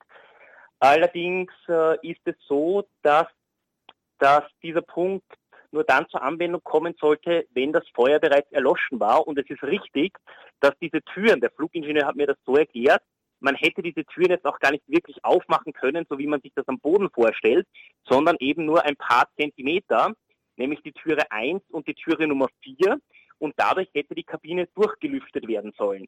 Für den Fall, dass jetzt äh, das Feuer erloschen ist und es nur darum geht, den Rauch aus dem Flugzeugrumpf zu bringen, ist das ein gutes Verfahren. Wenn jedoch das Feuer an Bord noch nicht erloschen ist, wofür es zahlreiche Indizien im Fall der Helderberg gibt, äh, besteht die Gefahr, dass durch dieses Manöver die Flammen erst richtig wieder angeheizt werden und das Feuer noch schlimmer wird. Zu den hohen Rauchgaskonzentrationen bei den Körpern muss man sagen, ähm, wer sich etwas mit Feuerwehrwesen auskennt oder mit einem Feuerwehrmann gesprochen hat, sowas geht ganz schnell. Es reichen in Wahrheit bei einem Wohnungsbrand drei Atemzüge, und man ist bewusstlos und wenige Minuten später tot. Also das kann ganz schnell gehen sagt Patrick Huber, wahrscheinlich der Journalist und Autor im deutschsprachigen Raum, der am längsten äh, zum Fall Helderberg recherchiert hat und jetzt auch ein Buch rausgegeben hat. Wir sprechen noch später äh, mehrfach mit Patrick, wollen jetzt uns nochmal um das Thema Brandbekämpfung an Bord kümmern. Ähm, wir haben es vorhin schon mal gehört, das war gar nicht Aufgabe der Piloten, der Cockpit-Crews ist ja auch logisch, die sitzen vorne und hinten ist das Cargo-Compartment, also gab es äh, die äh, Zuständigkeit bei den Flugbegleitern. Und da haben wir ja mit Kirsten Brasch eine, die hat auf der 7 747-400 allerdings bei der Lufthansa gearbeitet. Und ähm, da wurden, hat sie erzählt, beim Briefing, bei der Einsatzbesprechung vor dem Abflug ähm, gleich drei Flugbegleitern besondere Aufgaben gegeben im Rahmen des Brandschutzes, auch abhängig von der Zone in der Kabine, in der sie eingesetzt wurden. Hören wir mal. Der erste FB, der war fürs Feuerlöschen zuständig. Der zweite FB, der assistierte dem ersten. Und der dritte FB, der blieb an der Tür und hielt die Kommunikation zum Cockpit aufrecht, zum Purser, zu der restlichen Kabinencrew und war auch für die, ähm, war auch dafür zuständig für den Nachschub von Feuerlöschern und Rauchschutzhauben. Die Rolle FB1, also Flugbegleiterin und Flugbegleiter 1, sollte dann stündlich nach dem Abflug, äh, ja, nach dem Start Rundgänge machen oder auch wenn es Turbulenzen gegeben hat. Und ähm, ja, auch an diese Rundgänge kann sich Kirsten noch gut erinnern. Dann sind wir gestartet und wenn die Anschaltzeichen ausgeschaltet waren, bereitete sich der erste FB für den ersten Rundgang in der Luft vor. Man legte die Sauerstoffflasche an mit der bereits angeschlossenen Passagiersauerstoffmaske, denn wir hatten ja hinten keinerlei Deckenverkleidung. Das heißt, es waren auch keine Sauerstoffmasken, die dann hätten rausfallen können in einem Falle einer Decompression. Das heißt, wir mussten unseren eigenen Sauerstoff mitnehmen. Dann hat man sich die Taschenlampe noch genommen. Man hat einem Kollegen, einer Kollegin Bescheid gegeben. Es musste immer jemand Bescheid wissen, dass man hinten reingeht. Und dann hat man die Tür geöffnet. Dann gab es einen ganz schmalen Zwischenraum. Da konnte man gerade so drin stehen. Und dann war da ein riesengroßes Sicherheitsnetz, das von rechts nach links und oben und unten gespannt war hatte so Karabiner an der Seite, da konnte man dann durchgehen und dieses Netz trennte im Prinzip die Fracht nochmal von dieser Wand, die zur Passagierkabine ähm, gezogen war. Wie es beim Flug SAA Springbok 295 abgelaufen ist, das wissen wir heute nicht. Es muss aber ziemlich dramatisch gewesen sein an Bord. Das zeigen auch die ATC-Mitschnitte, also der Funkverkehr mit Mauritius, der mitgeschnitten wurde. Für alle, die jetzt durcheinander kommen, hier geht es nicht um den Cockpit Voice Recorder, der wirklich echt sehr schwer zu verstehen ist. Deutlich besser zu verstehen ist der Funkverkehr mit Mauritius. Und ähm, die wichtigsten Aufnahmen spielen wir euch vor. Hier kommt erstmal Part 1. Uh, Mauritius, Mauritius, Springbok 295. Springbok 295. Mauritius, uh, good morning. Uh, go ahead. Uh, good morning. We have uh, a smoke uh, uh, problem and we're doing emergency descent to level 15140. Uh, Confirm you wish to descend to level 140? Yeah, we have already commenced uh, due to a smoke problem in the airplane. Roger, you are clear to descend. You need lead to level 140. Roger, we're on the present. If you can alert the fire up. Uh, uh, uh, do you wish to you request a full emergency? Okay, Joe, can you hold? Timbuktu Alpha Pleasant. Sorry, go ahead. Do you uh, request a full emergency, please, a full emergency? Alpha Pleasant, that's Charlie Charlie. Roger, I declare a full emergency, roger. Thank you. Stop to 95 Pleasant. Uh, go ahead. Request your actual position, please, and your DME distance. Uh, we haven't got the DME yet. Uh, roger, and your actual position, please. Uh, sorry, come? Your actual position? Now, we've lost a lot of electrics. We haven't got anything on the, on the aircraft now. Uh, roger, I declare a full emergency immediately. Hey, someone else. Roger. Uh, Springbok 295, do you have an Echo Tango Alpha Pleasant, please? Springbok 295 Pleasant. Uh? Do you have an Echo Tango Alpha Pleasant, please? Yeah, uh, uh, uh, three zero. Roger, zero, zero, three zero, thank you. Hey, Tom, sit down the oxygen lead. Sorry, say again, please. Hilfe, Patrick Huber. Was, was, Ja? Kannst du mal kurz zusammenfassen, was, was da eben alles so passiert ist? Ja, also auf diesem diesen Tonaufzeichnungen, die offenbar in der ATC von Mauritius gemacht wurden. Da ruft äh, die Helderberg, es dürfte der Kapitän Eis gewesen sein, äh, den Tower von Mauritius äh, und teilt eigentlich mit relativ ruhiger Stimme mit, dass sie auf 14.000 Fuß sinken wollen, äh, weil sie ein interessanterweise Rauch- und nicht Feuerproblem an Bord der Maschine haben, woraufhin der Fluglotse dann nachfragt, äh, ob, er, ob er sinken möchte was vom Kapitän bejaht wird. Und der Kapitän sagt auch, wir haben eben schon begonnen aufgrund dieses Rauchproblems in der Maschine. Also er klingt da jetzt überhaupt nicht aufgeregt. Er hat auch keine Luftnotlage erklärt. Gleichwohl war klar, wenn es ein Rauchproblem gibt und man einen Notsinkflug macht, äh, dass es eine durchaus so ernste Situation ist super zusammengefasst und am Ende na, da so ein, wird so ein bisschen hektisch. Ich glaube, da hat er sich äh, verdrückt, ne, vom Knopf. Da wollte er gar nicht mit den Fluglotsen sprechen, sondern mit seinem Kollegen, oder? Genau, also man hört wieder, man muss auch dazu sagen, äh, dass die weißen Südafrikaner äh, sehr oft Afrikaans als Muttersprache haben, Englisch als zweite Muttersprache kann man so sagen. Und man merkt das auch beim Kapitän Eis äh, sehr gut in dieser Aufnahme, äh, wo er dann etwas hektisch wird und sich verdrückt hat und äh, seinem Kollegen, dem Flugingenieur im Cockpit, was sagt, sagt er das in seiner Muttersprache auf Afrikaans in diesem hohen Stresslevel. Dann hören wir mal in den zweiten Teil des ATC-Mitschnitts rein.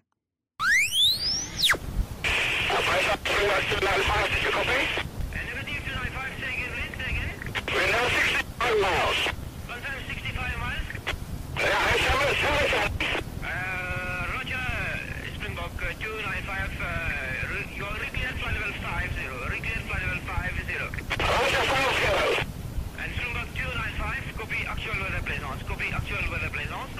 The wind 110 degrees, 05 knots. The visibility above 10 kilometers. And we have a precipitation inside to the north. Clouds 5 octaves 1600. 1 octave 5000 feet. Temperature is 2222. And the QNH 1018 hectopascals. 1018 over. 1018. Affirmative, uh, and both runways available if you wish. And 295 for request pilot intention? Uh, we'd like set uh, on uh, 16. Confirm runway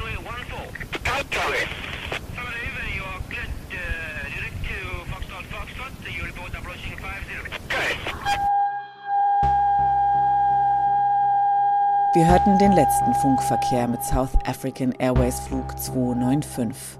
Die Helderberg verschwindet im Morgengrauen vom Radar. Etwa zweieinhalb Stunden später nehmen Flugzeuge und Schiffe mehrerer Nationen die Suche nach der Maschine auf. Erst suchen die Retter im falschen Seegebiet. Doch am Nachmittag sichtet ein Flugzeug etwa 250 Kilometer nordöstlich von Mauritius mögliche Trümmerteile. Es wird klar, die Helderberg muss abgestürzt sein. Die wenigen geborgenen Trümmerteile sind verrußt und vom Feuer deformiert. Auch wenn schon wenige Stunden nach dem Unglück klar ist, dass dieses Inferno keiner der 159 Insassen überlebt haben kann, wird es noch viele Monate dauern, bis die Ermittler der Wahrheit ein Stück näher kommen. Ein Schock für die Angehörigen, die weltweit verstreut waren. Ähm, natürlich auch für Anthony Gross, den wir vorhin schon mal gehört hatten. Ich habe ihn gefragt, wie er und seine Familie von dem Absturz erfahren haben, wie er als 15-jähriger Junge die Nachricht aufgenommen hat. Und er, ja, er erzählt, dass sein Bruder TV-News geschaut hat. Äh, die waren in Australien, also vor der südafrikanischen Zeit. Und wie auch immer der Bruder es gewusst habe ähm, oder gespürt habe, ihm war offenbar ganz sofort klar, in dieser Maschine muss die Oma gesessen haben. Ähm, ja, und das war im Grunde erst der Auftakt für schreckliche Tage und Wochen, im Grunde für ein Trauma, das bis heute anhält. Hören wir Anthony mal. Devastating. It was it's it was the manner in which it occurred, not that any air crash ever occurs in a nice manner, but the distance from the the the location, um, the the trauma of uh, everything associated with it. No no body being found. Her body wasn't one of the uh, I think there were about eight bodies they were able to identify. Hers wasn't one of them. Um, uh, yeah, traumatized the family, and I think to this day still affects more so my my my mother and my aunt than it does me. Erschütternd auch die Tatsache, dass bis heute kein Leichnam von seiner Oma geborgen wurde, äh, wie im Übrigen von den allermeisten der Opfer vom Helderbergflug. Ähm, und das Trauma hält vor allen Dingen dann auch für seine Mutter und seine Tante im Grunde bis heute an. Ja, der Absturz geschah im Jahr 1987 und in dieser Zeit gab es, glaube ich, auch weltweit noch kein wirklich gut strukturiertes System der Angehörigenbetreuung. Das kam erst später. Aber immerhin hatten manche Airlines schon so eine Art Katastrophenplan. Das war offensichtlich bei South African Airways im Fall der Helderberg nicht der Fall. You know, I think for them, you know, perhaps things would be very different if a similar occurrence happened now. But at the time, um, I don't think they knew how to react, how to manage the families involved. They're, they're, that, that yeah, it, it was you know very poorly managed from their point of view. So all of the information we received was from the press, and very, very, very, in fact, virtually nothing from the airline itself. So the only information we had was what we could get from from the press, um, and um, yeah, South African Airways were not at all forthcoming. I mean, I suppose once the crash had occurred, it wasn't their responsibility to provide information as to um, you know the cause. That was more to do with the, the the, the investigative side of things. But in terms of um, you know, the, the, their approach to assisting the families of the deceased and communicating with them, it was atrocious. Ja, das war eben ganz klar, dass sie sagte, sie haben also nur Informationen bekommen aus der Presse und dass es eben wirklich überhaupt keine Informationspolitik gab von der SAA und dass das sicherlich das Trauma für die Familien und Angehörigen also noch massiv erhöht hat gegenüber einem besseren Kommunikationsverhalten. Das ist im Groben das, was er sagt die Suche nach dem Wrack der Helderberg, das ist so eine Geschichte für sich. Also wir haben ja jetzt äh, viel über den Fall MH370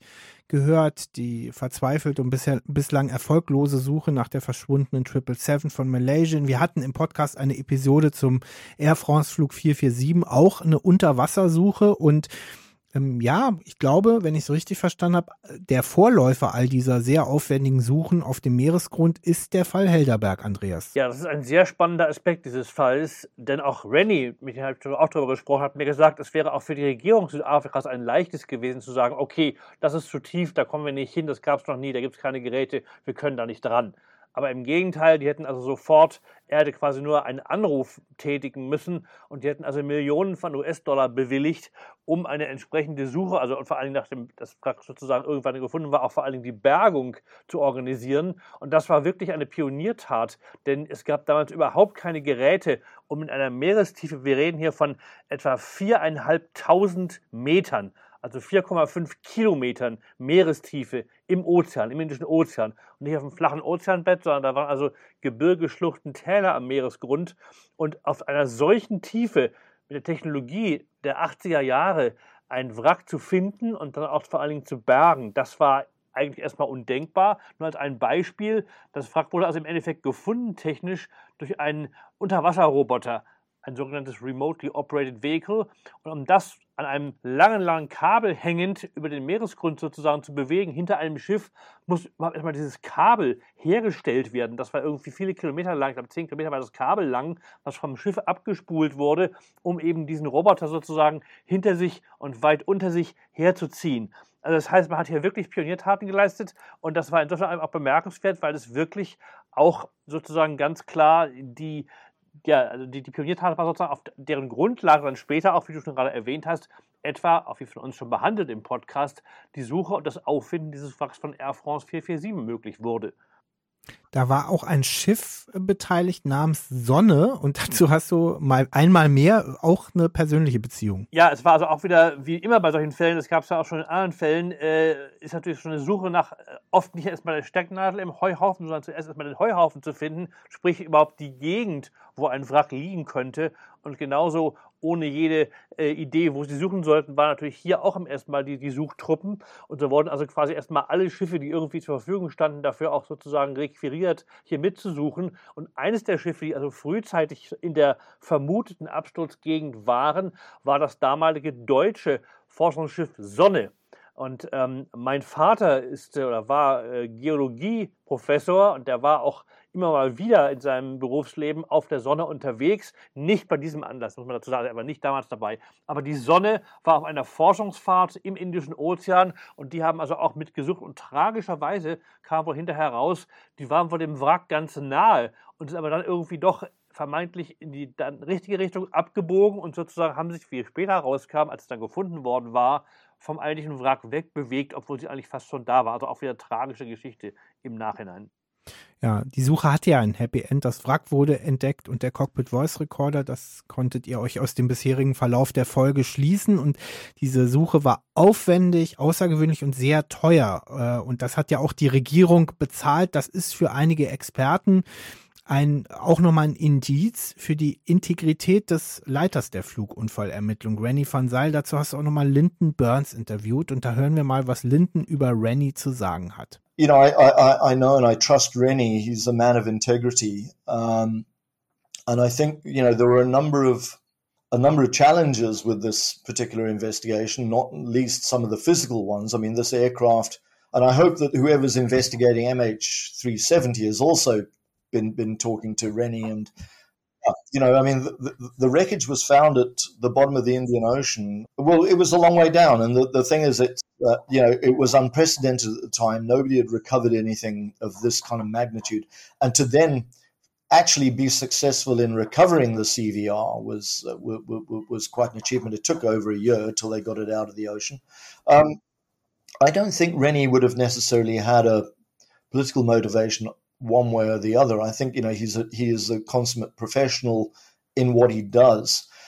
Linden sagt, dass er Rennie für einen integren Mann hält und dass äh, Rennie auch eigentlich keinen Grund gehabt hätte, sozusagen jetzt für die eine oder andere Seite spezifisch irgendwie äh, voreingenommen zu sein. Also er geht davon aus, und das ist auch die allgemeine Einschätzung in Südafrika, dass Rennie ein unparteiischer Untersucher war. Und Linden sagt auch, er hofft, dass selbst also Leute von der MH370-Suche mit ihm gesprochen haben, sozusagen, um ihm von ihm Ratschläge zu bekommen, das eben auch zeigt, was er sozusagen für ein Vorbild ist mit dieser Suche damals. Und äh, auch Linden betont nochmal, dass es ja auch völlig beeindruckend sei, wie lange diese Suche gedauert hat. Denn die hat wirklich über ein Jahr gedauert. Der Rekorder wurde im Endeffekt im Januar 1989 geborgen und der Absturz war im November 87, also wirklich ein Jahr und äh, drei Monate fast später. Und das zeigt eben auch, was hier wirklich für Material und Ressourcen und Aufwand und Zeit nicht gescheut wurden, auch von der Regierung, was Reni sozusagen in Auftrag gegeben hat, um dieses Ergebnis zu erzielen. Also der Luftfahrtjournalist äh, und Südafrikaner Lyndon Burns hat Andreas im Interview gesagt, dass er Rennie van Zyl, den Leiter der Flugunfallermittlung, für einen absolut integren Mann hält. Und dennoch sind große Zweifel an der offiziellen Untersuchung aufgekommen. Die gibt es bis heute, auch bei den Angehörigen. Und äh, ja, diese Zweifel wurden vor allem von einem Mann genährt, einem südafrikanischen Forensiker, nicht Flugforensiker, sondern Kriminalforensiker, Biochemiker und Gutachter namens Dr. David Klatzo. Klatzo. Fragen wir Patrick Huber, der ein Buch über den Absturz der Helderberg geschrieben hat. Ähm, was ist eigentlich Klatzos Erklärung für den Absturz? Also der Dr. Gletzow ist sicherlich ein äh, qualifizierter Forensiker. Inwieweit er jetzt wirklich ähm, aviatische Kenntnisse hat, äh, weiß ich nicht. Es ist so, dass der Dr. Gletzow die Theorie vertritt, äh, dass die Helderberg äh, Raketentreibstoff für ein militärisches südafrikanisches äh, Raketenprogramm an Bord hatte, der sich entzündet hat. Und das nicht nur einmal, sondern gleich zweimal, dass man den ersten Brand vermeintlich gelöscht hat, relativ kurz nach dem Start und das Feuer kurz vor der Landung in Mauritius dann wieder aufgeflammt ist und die Maschine zum Absturz gebracht hat. Das ist soweit die Theorie von Dr. Kletzow. Ich frage dich jetzt einfach nach deiner Meinung, denn du bist ja auch kein Ingenieur oder Chemiker. Was an Kletzows Aussagen ist deiner Meinung nach Fakt und was ist Spekulation? Mm, das ist schwer zu sagen, also weil der Dr. Kletzow sagt, dieser sagt, äh, dieser Stoff, der da an Bord war, war Ammoniumperchlorat, eine instabile, leicht entzündliche Chemikalie, die eben als Raketentreibstoff für das Militär genutzt wird. Es gibt objektiv betrachtet keinerlei Beleg dafür, dass dieser Stoff an Bord war. Es gibt allerdings sehr wohl viele Indizien, dass einiges an der Fracht der Helderberg möglicherweise nicht ganz koscher war, wie man so schön sagt.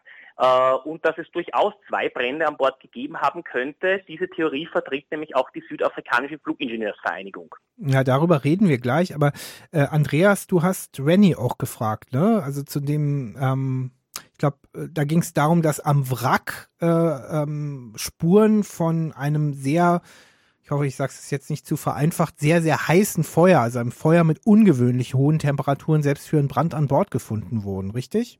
Also ich kann dazu vor allen Dingen sagen, dass äh, Renny unter der Bedingung mit uns darüber gesprochen hat überhaupt, dass wir quasi uns vorher darauf einigen, dass wir hier als Podcast nicht die Zwei-Feuer-Theorie vertreten. Und ganz ehrlich, hätte er das auch nicht gesagt, ich hätte sie trotzdem nicht vertreten, die Zwei-Feuer-Theorie, weil in der Tat halte ich es für absolut entscheidend, dass jeder Pilot, wenn an Bord ein Feuer ausbricht, instinktiv, aber auch von seiner Schulung her, sehen muss, dass er auf den Boden kommt.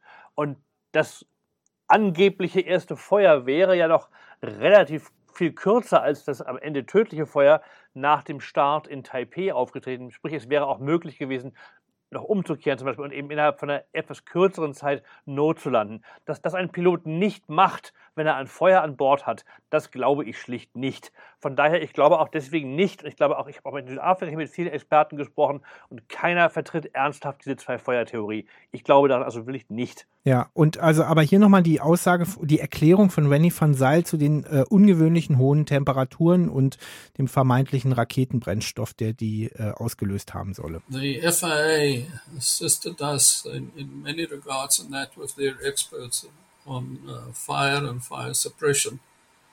The emphasis is, if I recall correctly, the one uh, witness said that the temperature created in that main decor compartment is no different than what you would have if your settee is burning in your lounge. It will be that high temperature that you will face with. The reality is, I think, and what we know today is you would not have been able to have suppressed a fire of that intensity with the fire equipment that was on board in that airplane. I think the FIA really had a great look at what their certification and way of certification of fire suppression was after the occurrence of this accident. Also mal ganz vereinfacht gesagt, er bezweifelt im Grunde, dass die Temperatur so viel höher war und er sagt, es reicht einfach auch ein ganz normales Feuer an Bord. Aber ganz wollen wir noch nicht loslassen von dieser Zwei-Feuer-Theorie. Ähm, selbst wenn Renny van Seil sie ganz klar ablehnt und auch Andreas Speth hat seine Zweifel geäußert. Patrick, diese Zwei-Feuer-Theorie, das hast du eben schon angedeutet, wird auch eben durch einen Bericht der südafrikanischen Flugingenieursvereinigung äh, ein paar Jahre nach dem Absturz gestützt. Den hast du, glaube ich, auch vorliegen liegen. Ganz vereinfacht gesagt, was steht denn da drin? Ja, da muss man etwas ausholen. Es gibt eigentlich zwei verschiedene Theorien zur Zwei-Feuer-Theorie. Zum einen gibt es diese Theorie von Dr. Gletzow, der sagt, es hat sich dieses mutmaßlich an Bord befindliche Ammoniumperchlorat entzündet, wurde vermeintlich gelöscht von der Crew. Der, dieses Feuer habe jedoch tatsächlich weitergeschwelt und sich dann ein zweites Mal entzündet. Das ist die T2-Feuertheorie von Dr. Gletzow. Die südafrikanischen Flugingenieure sagen dagegen, äh, es könnte in zwei verschiedenen Paletten Brände gegeben haben. Nämlich der erste Brand sei innerhalb von drei Stunden nach dem Start aufgetreten und vermutlich in der linken hinteren Palette. Dadurch sei der Flug, äh, der Cockpit Voice Recorder ausgefallen. Dieses Feuer habe die Besatzung jedoch löschen können und völlig unabhängig davon sei dann kurz vor der Landung in Mauritius ähm, auf der Palette rechts vorne, was ja auch im offiziellen Bericht steht, ein anderes Feuer unklarer Ursache ausgebrochen, das dann die Maschine letzten Endes zum Absturz gebracht hat. Ganz generell hatte Andreas Speth natürlich recht, dass ein, nach heutigen Maßstäben ein Pilot, wenn ein Feuer an Bord ist, natürlich umgehend sofort landet. Nur wir müssen uns vergegenwärtigen, dass wir die heutigen, heutigen Maßstäbe aus verschiedenen Gründen nicht an die Zeit 1987 bei South African Airways anlegen können. Ich habe natürlich Rennie auch dazu befragt und ähm, er hat mir eine ganz einfache Erklärung gegeben. Also zum einen sagt er, es gibt definitiv keinerlei Beweise für ein zweites Feuer. Zweitens, und das fand ich interessant, hat er erklärt, das hat eine ganz klare Ursache, diese Aussage der Flugingenieure, denn nach diesem Helderberg-Unfall gab es Gespräche mit den Piloten und dem Verkehrsminister in Südafrika und äh, die Piloten haben verlangt, dass ihre Gehälter erhöht werden, erhöht werden, weil die damals eben auch wohl relativ gering waren im internationalen Vergleich. Die Piloten bekamen dann diese Gehaltserhöhung. Wer aber völlig leer ausging, waren die Flugingenieure. Und die haben daraufhin gesagt, du geht's nicht, wir können hier nicht außen vor bleiben, wir wollen auch höheres Gehalt haben, was auch vermutlich berechtigt war. Und deswegen mussten die Flugingenieure quasi irgendwas finden, mit dem sie Aufsehen erregen und sozusagen auch die öffentliche Aufmerksamkeit, aber auch die Politiker und deren äh, Aufmerksamkeit eben auf sich ziehen würden. Und deswegen, sagt René van Zijl im Gespräch mit mir, haben die eben diese Theorie sozusagen damals in der Öffentlichkeit gepusht und haben aber dann wohl auch in der Tat tatsächlich Verhandlungen geführt und auch ihre Gehälter wurden erhöht am Ende, glaube ich. Und aber das sozusagen war nach Rennys Angaben eine Methode, um eben öffentlich Gehör zu finden, als Flugingenieure, als Berufsgruppe.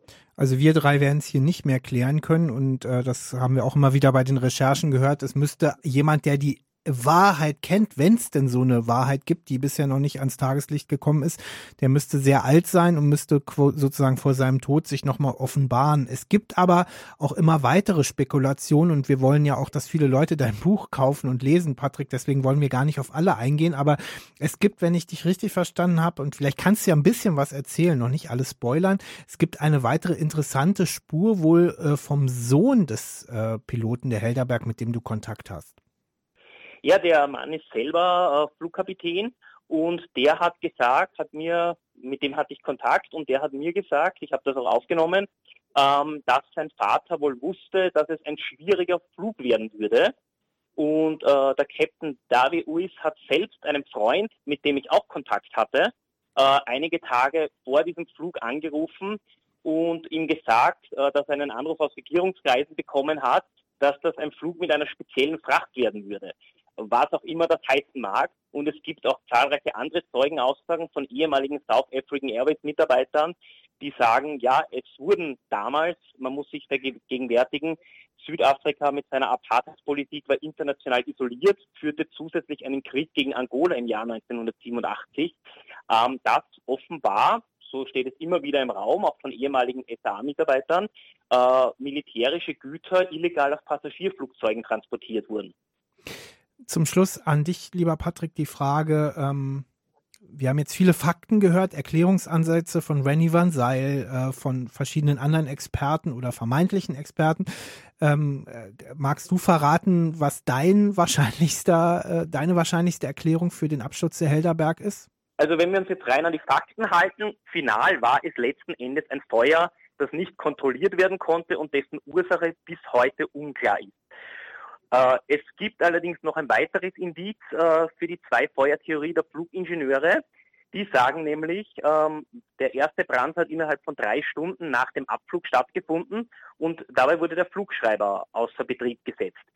Die Flugingenieure sagen, wäre es äh, so, wie es im offiziellen Bericht steht, dass man hat die Aufnahme am Cockpit Voice Recorder, der Cockpit Voice Recorder fällt aus und ein paar Minuten später beginnt der Funkverkehr mit Mauritius, dann hätte die Crew nur 6 Minuten und 53 Sekunden Zeit gehabt, die gesamten Checklisten abzuarbeiten, bevor man in den Notsinkflug übergeht.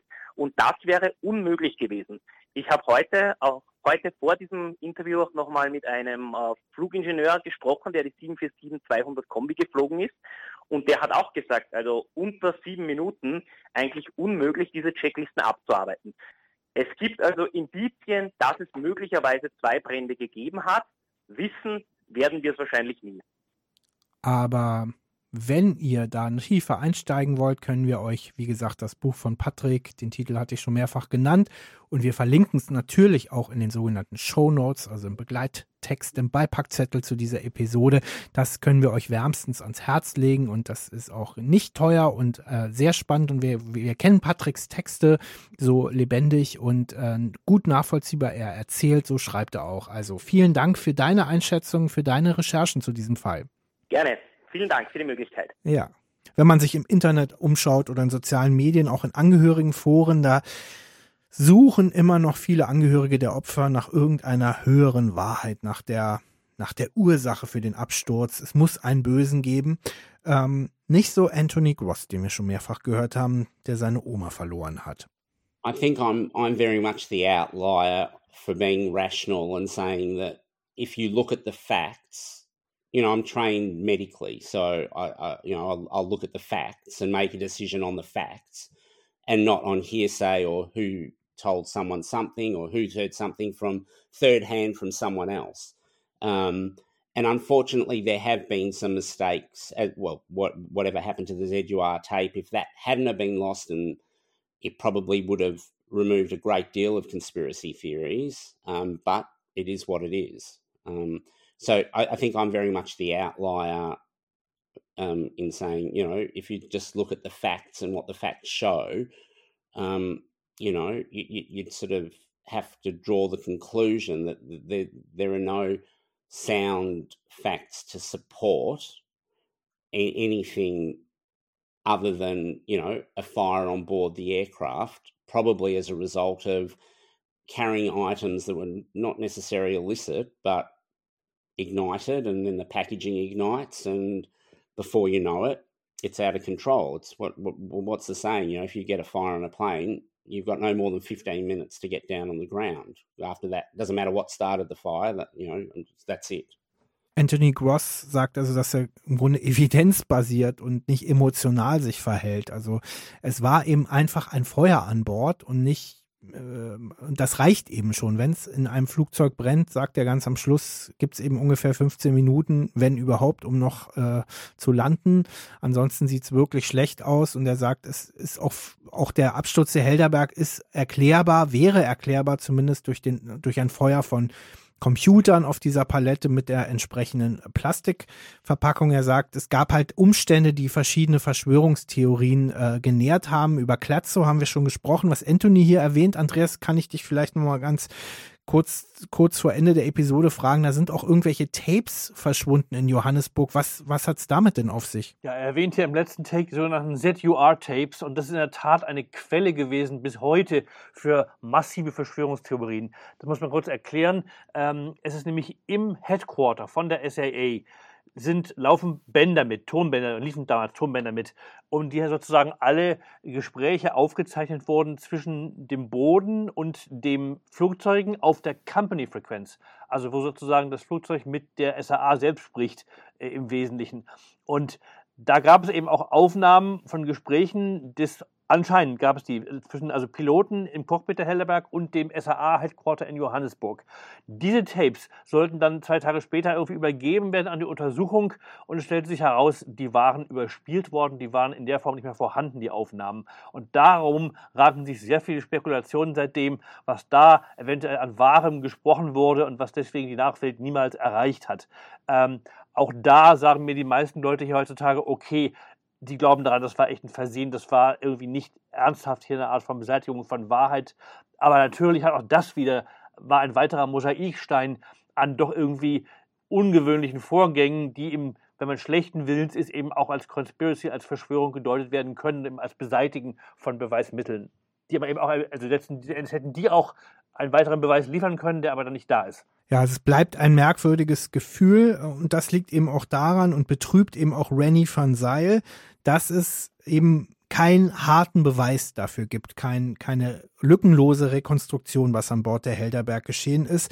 Er hat für uns nochmal die aus seiner Sicht möglichen Ursachen des äh, Absturzes, des Brandes und des Unfallhergangs zusammengefasst. But just to summarize, if we, if I've always said that if we look at this, there's five possibilities for the source of ignition of this fire. First of all, terrorist action, because keep in mind KL 858 was taken out the day after by a bomb by North Korean agents. Okay, also René erzählt, es gibt fünf mögliche Theorien für die Ursache dieses Absturzes der Helderberg 1987. Der erste, haben wir noch gar nicht besprochen, ist möglicher Terrorismus. Und das ist durchaus ein Punkt, wenn ich das kurz einfügen darf, weil es gab zwei Tage später, sagt René auch, eine, eine Bombenexplosion an Bord eines Korean Air Flugzeugs, einen 707, Flug KL 858, der in der Tat, glaube ich, äh, schwer beschädigt wurde und da gab es auch Tote. Äh, also, und es gab in der Zeit auch Terrorismus gegen südafrikanische Flugzeuge von Anti-Apartheid-Bewegungen, also es gab, oder gegen SAA mehr. Es gab am Boden, gab es Anschläge auf Reisebüros oder Flugbüros von SAA. Secondly is that there was in fact cargo being carried, dangerous cargo being carried by South African Airways with their knowledge. Thirdly, that dangerous goods were being carried without the airline knowing, hence false declaration of what the contents of a package is.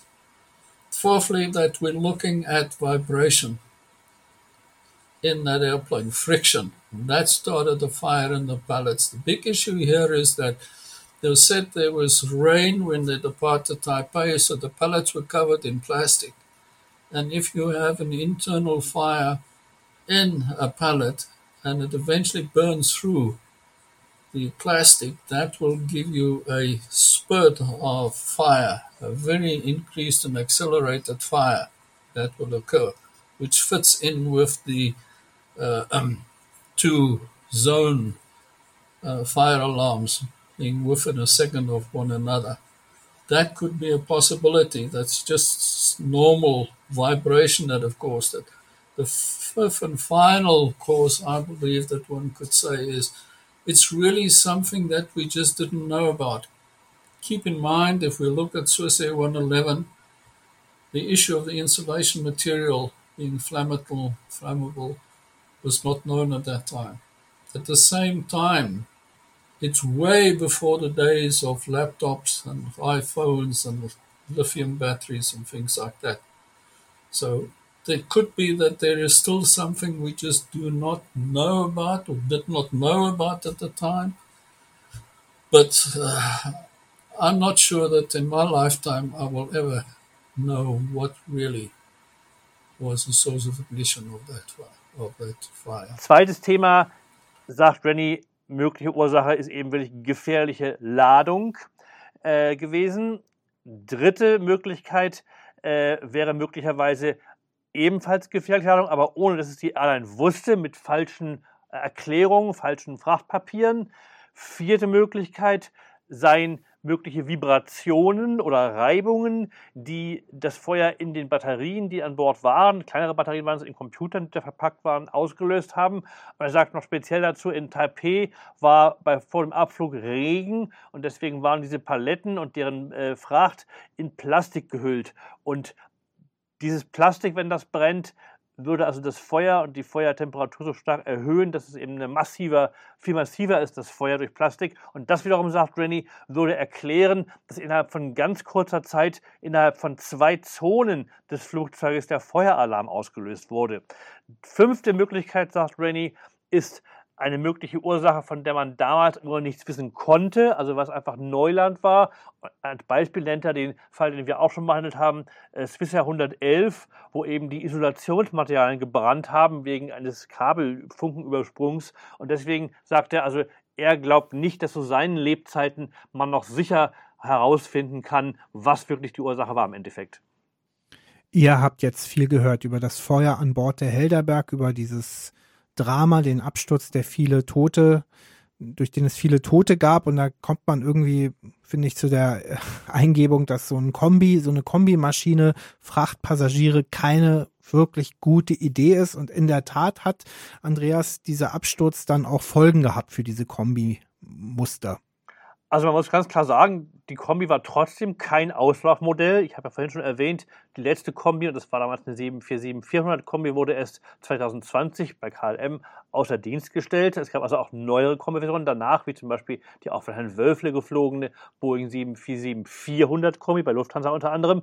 Und deswegen wurde natürlich, und das war ja schon auch mehrfach jetzt in unserer Folge heute klar geworden, allen bewusst, dass das Feuerschutz äh, Verfahren, die Feuerschutzvorkehrungen, äh, die in dieser 747-200 Kombi galten, dass die nicht ausreichend waren. Das war ja offensichtlich. Und dass hier im Grunde eben auch ein Fehler vorlag von Boeing und auch von der FAA, die das ja zertifiziert hatte, weil nämlich damals reichte es aus, sozusagen nur mit einem kleinen Tabakbrand Rauch zu erzeugen und wenn der entsprechend nicht in die Kabine eindrang, dann wurde das zertifiziert. So war es auch gelaufen, wie es bei den meisten dieser Tests läuft, mit Tabakrauch und das war eben nicht ausreichend. Deswegen wurde dann in der Folge ähm, wurden die Stimmungen verschärft und es wurden jetzt nämlich auf dem Hauptdeck, auf dem Frachtabteil des Hauptdeckes die gleichen Feuerschutzmechanismen mit massiven Löschanlagen äh, installiert, die auch von den Piloten noch aktiv ausgelöst werden konnten, wie sie auch immer schon in den Frachträumen selber, also in den Unterflurfrachträumen vorhanden waren. Das heißt, dieses Verfahren wurde dann stark verbessert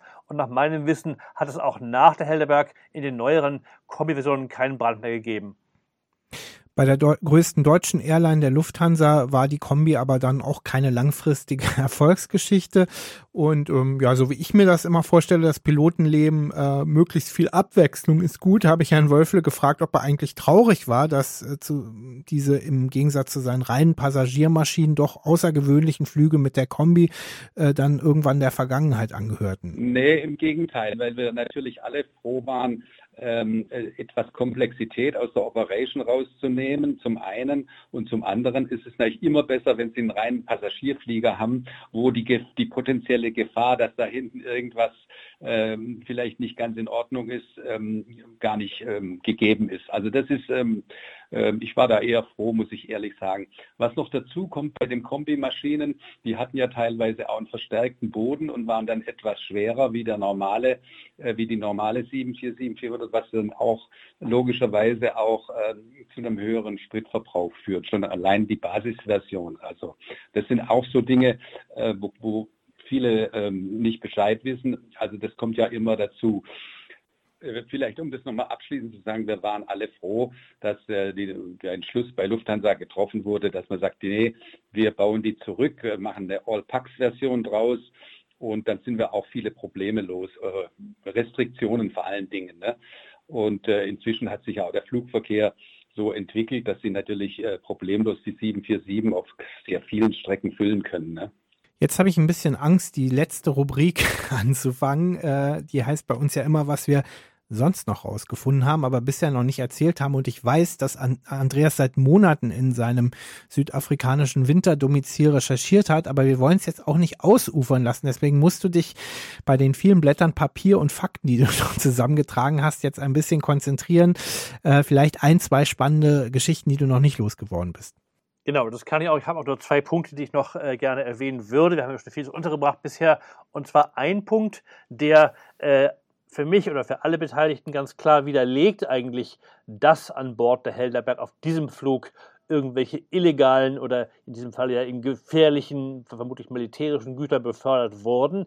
Denn Tatsache ist, dass in Taipei vor dem Starten, vor dem Verladen der Fracht für das Hauptdeck der Helderberg machte der taiwanesische Zoll einen ungeahnten Kontrollbesuch und hat sozusagen diese ganzen Palette und die Inhalte der Palette gecheckt. Das wusste vorher keiner, dass die kommen würden. Also das gibt es ja manchmal.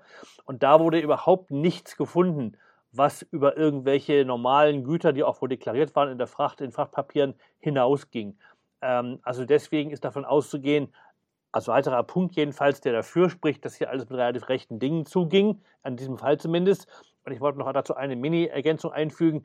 Ich selber bin 1986 auf einem Jugendprogramm in Taiwan gewesen und habe selber erlebt, da waren auch internationale Jugendorganisationen eingeladen und damals war auch Südafrika eine Delegation da. Da war schon sehr klar, dass da eine sehr enge Beziehung bestand zwischen Taiwan und Südafrika. Das waren eben alles Weiße und das sozusagen war ganz klar auch mit der Flagge und so weiter, war also ganz klar so ein enger Bund zwischen Taiwan und Südafrika damals als zwei Staaten, die eigentlich beide damals international sozusagen politisch aussätzig waren. Letzter Punkt, und der ist auch, ist sehr spannend, es gibt in Johannesburg am Rand Airport, das ist der kleinere und zwar ehemalige Stadtflughafen von Johannesburg, der weiter genutzt wird für General Aviation, also für kleinere Flugzeuge, ein Museum, und zwar das SAA-Museum was von Veteranen der SAA betrieben wird. Das ist sehr besuchenswert. Also wenn ihr mal nach Johannesburg kommt und das irgendwie einplanen könnt, lohnt sich sehr. Da steht unter anderem auch eine 747, die man besichtigen kann und andere echte Flugzeuge, ganz toll gemacht. Und in einem ziemlich vollgestopften, relativ kleinen Museumsraum, wo also ganz viele Artefakte zur langen SAA-Geschichte stehen, sind auch Originalgegenstände aus der Helderberg ausgestellt. Und zwar unter anderem die Tür die das Frachtabteil hinten in der 747 Kombi Helderberg von der Passagierkabine trennte. Und diese Tür, die vom Meeresgrund geborgen wurde, ist auf der einen Seite natürlich stark angesenkt. Die hängt da hinter Plexiglas. Und es hängt da auch ein wichtiges Beweisstück, nämlich ein aus Kohlefaser gefertigtes Tennis, ein Tennisschläger, der eben halb geschmolzen ist und es braucht eine sehr hohe Temperatur, um das zu erreichen. Und als drittes und letztes Artefakt, das ist auch sehr eindrucksvoll, steht da ein Styropor-Trinkbecher aus der Bordküche, aus der Bordverpflegung, der aber auf die Größe etwas größer als ein Fingerhut geschrumpft ist. Will sagen, man zieht hieran sehr gut den Druck, der in dieser Meerestiefe geherrscht hat. Wir werden euch Bilder von diesen drei Stücken auch in die Shownotes stellen. Die habe ich damals gemacht und das ist sehr eindrucksvoll. Styropor. Man kriegt Andreas Speth aus Hamburg raus, aber den Hamburger nicht aus Andreas Speth. Jetzt ist er noch in Südafrika bald wieder und darüber freue ich mich ganz persönlich. Nicht aus Neid, sondern äh, äh weil es mehr Spaß macht, zusammen aufzunehmen. Bald ist Andreas wieder in Deutschland und dann beginnen die Recherchen zur nächsten Flugforensik-Episode. Ich kann beisteuern, die erscheint am 12. Mai und du kannst schon mal verraten, um welchen Fall es dann geht.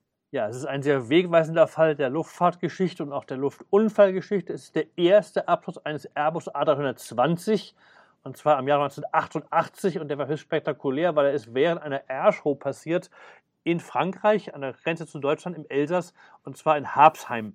Und da ist eine Air France A320 mit Passagieren an Bord auf einem Schauflug vor vielen Zuschauern in den Wald hineingeflogen und verunglückt. Es gab mehrere Tote. Es gibt davon viele tolle Bilder, also tolle Anführungsstrichen, also spektakuläre auch Videos davon, weil es ja von vielen Leuten beobachtet wurde. Und das war ein sehr wegweisender Fall, einfach im Rahmen der völlig neu, damals völlig neuartigen A320, heute das meistgeflogene Flugzeug der Welt. So, jetzt habt ihr es geschafft und wir auch. Äh, wieder eine lange Episode mit besonderen Produktionsbedingungen. Ich betone das so oft, weil ich noch nicht ganz sicher bin, ob der Sound und die Produktion so äh, sind wie immer. Ich äh, hoffe es doch. Ähm, wie gesagt, die nächste Folge nehmen wir zusammen auf. Wenn ihr uns unterstützen wollt, unsere Recherchen, unsere Produktion, die Musik, die Grafiken und alles, was zur Flugforensik dazugehört, gibt's da ganz einfache Wege. Kostenlos könnt ihr uns weiterempfehlen, zum Beispiel über ein WhatsApp oder Signal-Link oder ja, einen Post an die Freunde, eine Nachricht. Ihr könnt uns gute Bewertungen dalassen. Das hilft ähm, uns, dass wir in den Algorithmen nach vorne kommen. Oder ihr werdet Patrons und spendet regelmäßig für uns äh, auf Patreon oder ähm, direkt in der Apple Podcasts App. Alle Infos auf flugforensik.de und ich habe es am Anfang erwähnt, zur Feier der neuen Episode gibt es vier Tage lang 15% Rabatt auf alles in unserem Merchandising-Shop. Ich warte insgeheim auf Angebote vom Shopping TV, weil ich das hier immer so liebevoll anpreise mit einem gewissen Unbehagen. Ich gebe es so, ich glaube, das hört man mir an. Das ist, ich bin, glaube ich, kein guter Verkäufer.